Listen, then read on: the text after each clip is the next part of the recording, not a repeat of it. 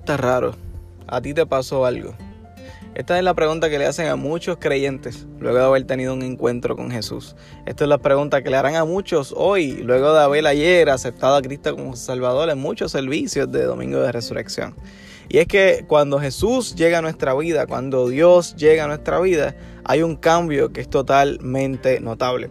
El apóstol Pablo en su carta eh, a los Gálatas eh, escribió en uno de los versos, el, primer, el último verso de ese primer capítulo decía, y alababan a Dios por lo que Dios había hecho en mí. Y es que este es el propósito del Señor, que Él sea alabado, que Él sea conocido por el poder transformador del Evangelio.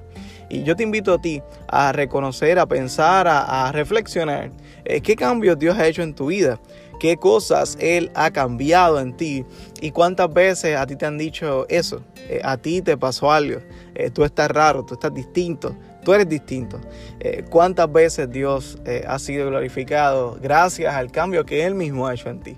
Te invito a que si no conoces aún a Dios, si no has hecho un cambio, si Dios no has permitido que Dios entre a no solamente darte paz en, momentos difíciles, que eso es excelente, eh, sino darte salvación. Salvación para que tengas una vida eterna, salvación para que tengas una convicción de paz, de gozo eh, en medio de tiempos difíciles. Te invito a que reflexiones con, en esto y le des una oportunidad al Señor transformar tu vida. Dios te bendiga.